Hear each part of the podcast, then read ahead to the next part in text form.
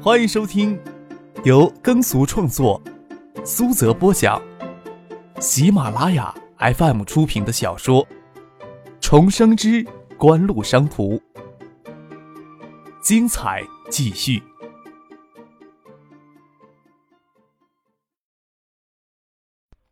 第二百四十五集。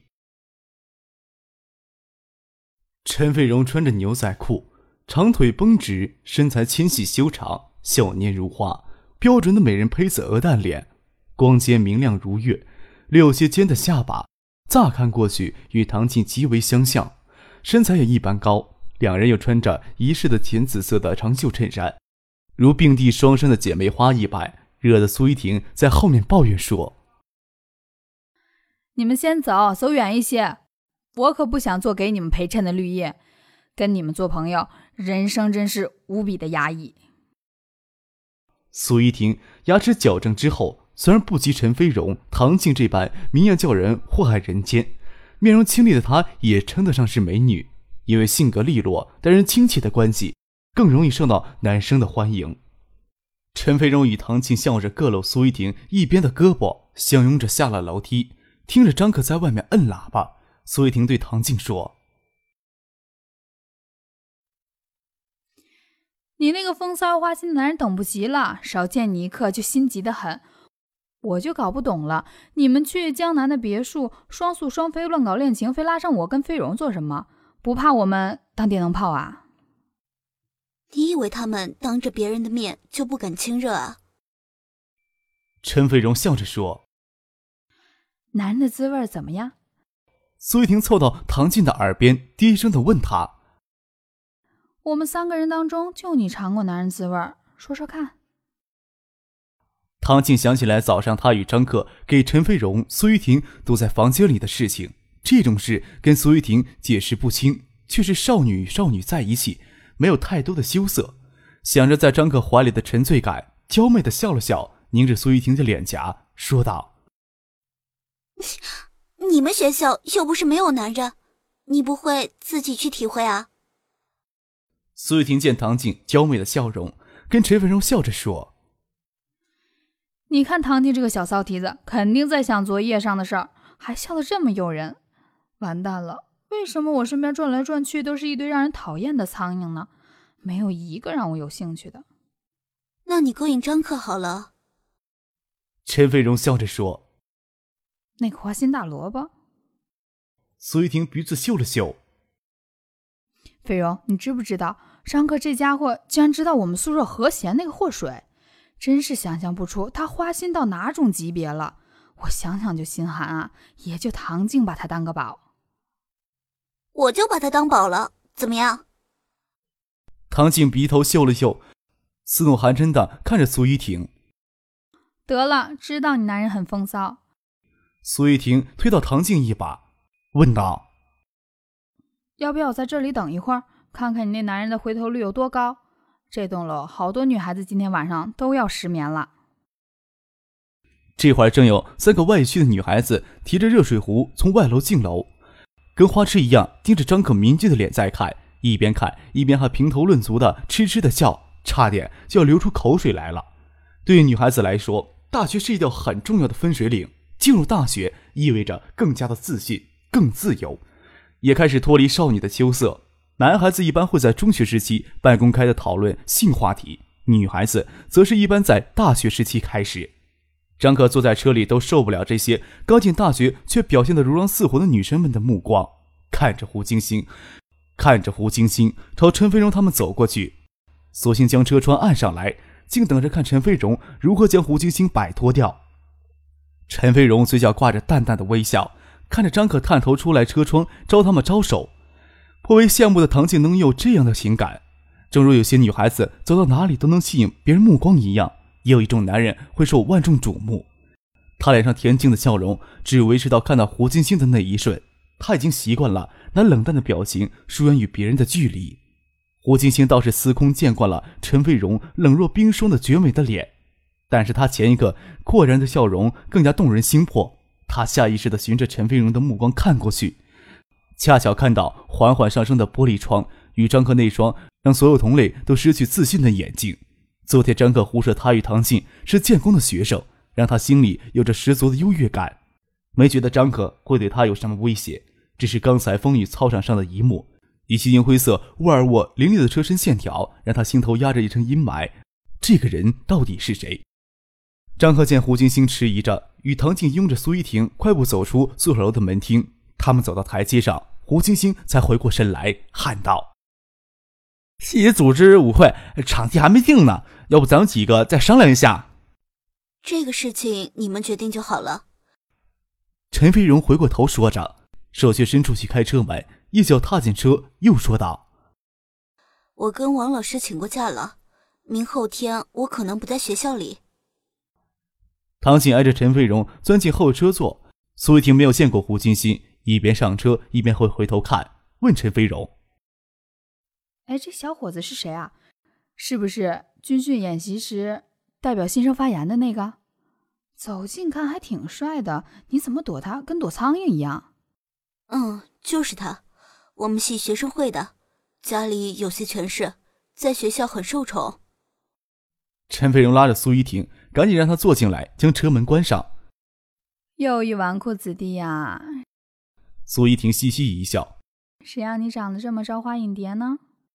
张可朝着后视镜里的苏依婷龇牙咧嘴说道：“你在说又的时候，眼睛能不能不要看着我呀？”三个女孩子在后座笑成一团。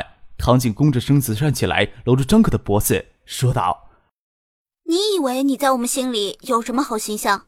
别委屈了，快开车。”张可反打方向盘，将车调过头来。透过车窗看着胡金星在宿舍楼前的台阶上，表情复杂的看着这边，嘴角挂着一丝若有若无的微笑，将车驶上宿舍楼前的水泥甬道。新浦校区与狮子园隔江而望，直线距离不过两三公里，但是离渡江大桥很远，绕道行驶了有四十分钟才到狮子园的家中。国内高档次的房地产都启动了好些年，以致国家开始限制别墅类房产的开发。特别是对景区别墅住宅开发限制严格起来，但是在张克的眼睛里，狮子园的别墅还算不上真正意义上的豪门大宅，社区环境也非绝佳。日后在国内颇有盛名的几处名宅，都是九八年之后陆续开发出来的。即使如此，狮子园里的别墅在九六年还要算作高档住宅区的经典之作。张克他们在狮子园挑选的别墅，推开北窗可以一览无垠的眺望小巷灰浊的江水。坐在西南角的露台上，可以观望南侧的葱郁狮子山。三层小楼，仅二楼就有六个房间。张可与他爸妈有着不同的起居空间。他除了自己的卧室之外，还有独立的起居室、书房。起居间外侧是位于整栋楼南角的露台。张可给唐静他们选择房间，唐静当然是毫无疑问的将张可赶出他的卧室，让他另找房间去睡。陈飞荣拉开卧室的窗帘，便是原木搭建的露台。栏杆的位置也是那原木编的柱篱，在远处就是青翠的狮子山，夕阳正斜挂在狮子山的山顶上，铺陈下一片金红色的短短的光芒。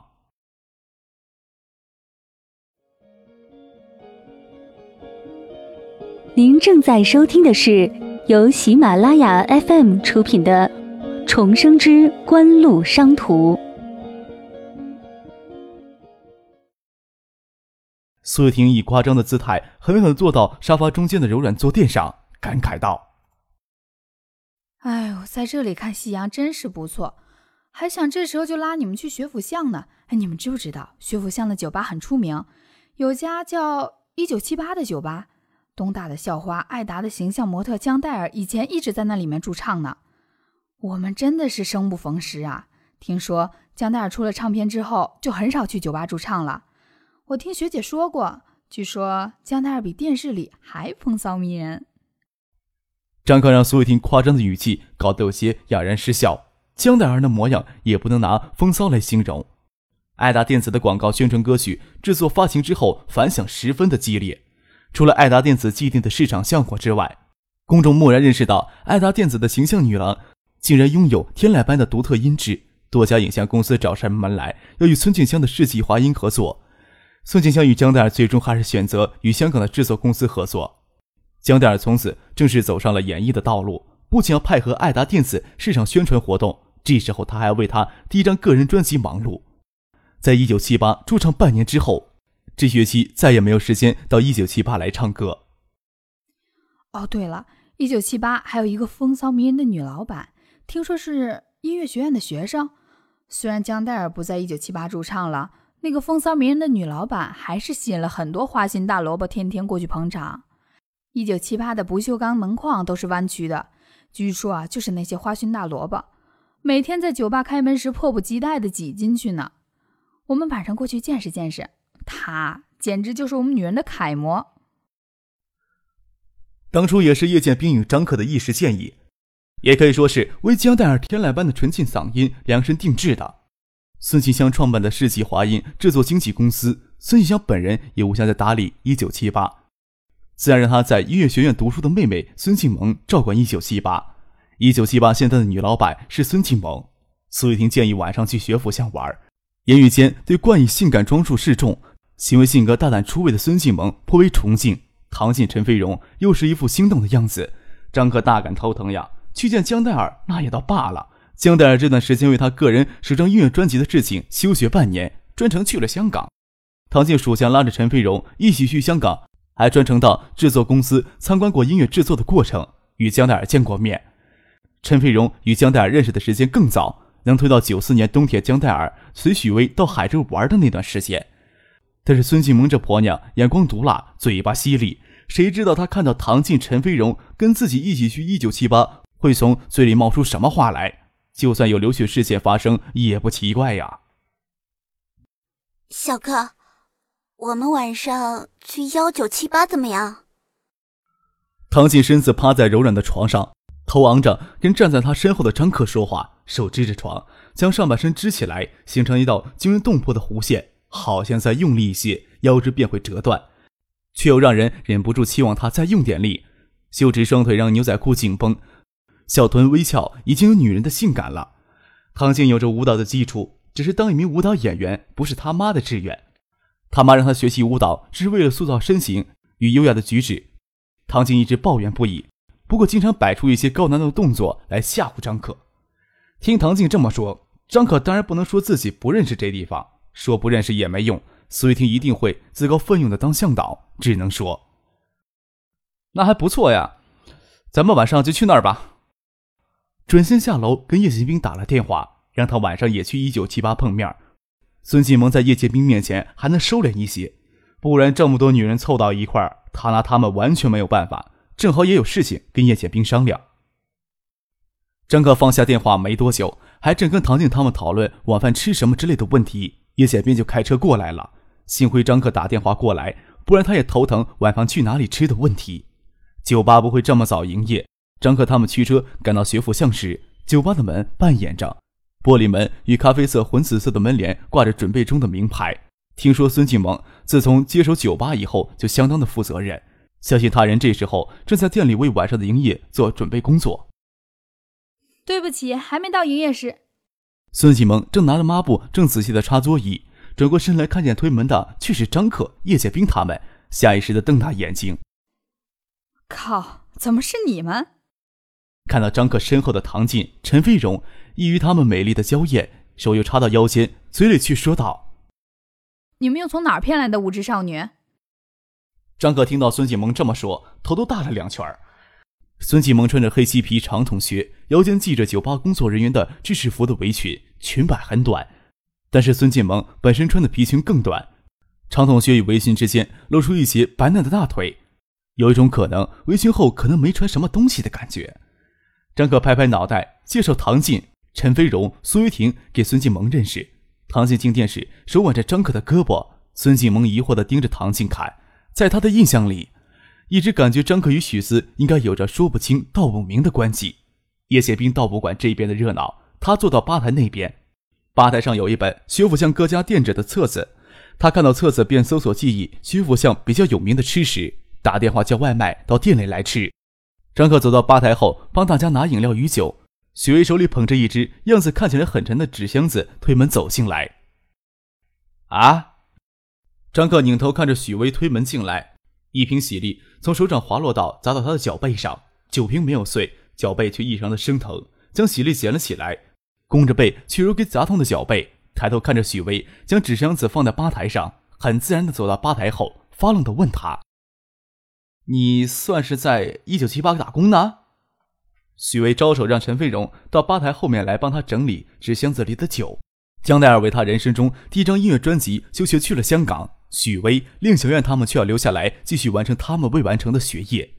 孙静萌替他姐姐打理一九七八，许巍之前每次都会陪江黛儿到一九七八来驻场，现在每天也顺理成章的都到店里来帮助，算是一份办正事的工作。张克暑假整天都在新屋鬼混。暑假过后的这么一个月，人还是第一次离开海州。江黛儿留在香港的事情，还是暑假与唐静他们去香港时听说的。江黛儿给爱达电子做宣传的事情，也完全由市场部与飞鸿广告公司负责。张克已经不会管太琐碎的事务，与许思通电话时，也没有特地聊起许巍的近况。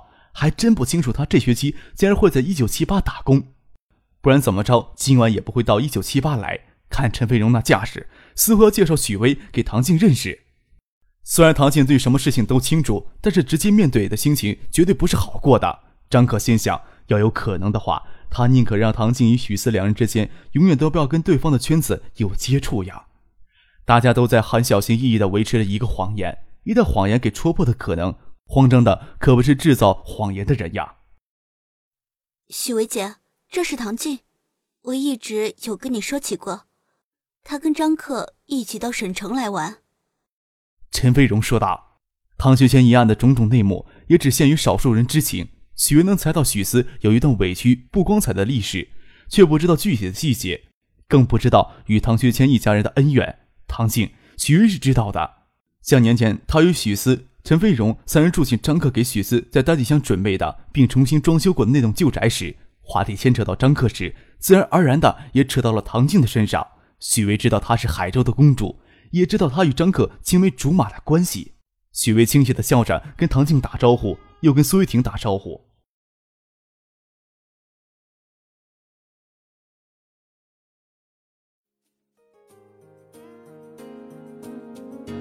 听众朋友，本集播讲完毕，感谢您的收听。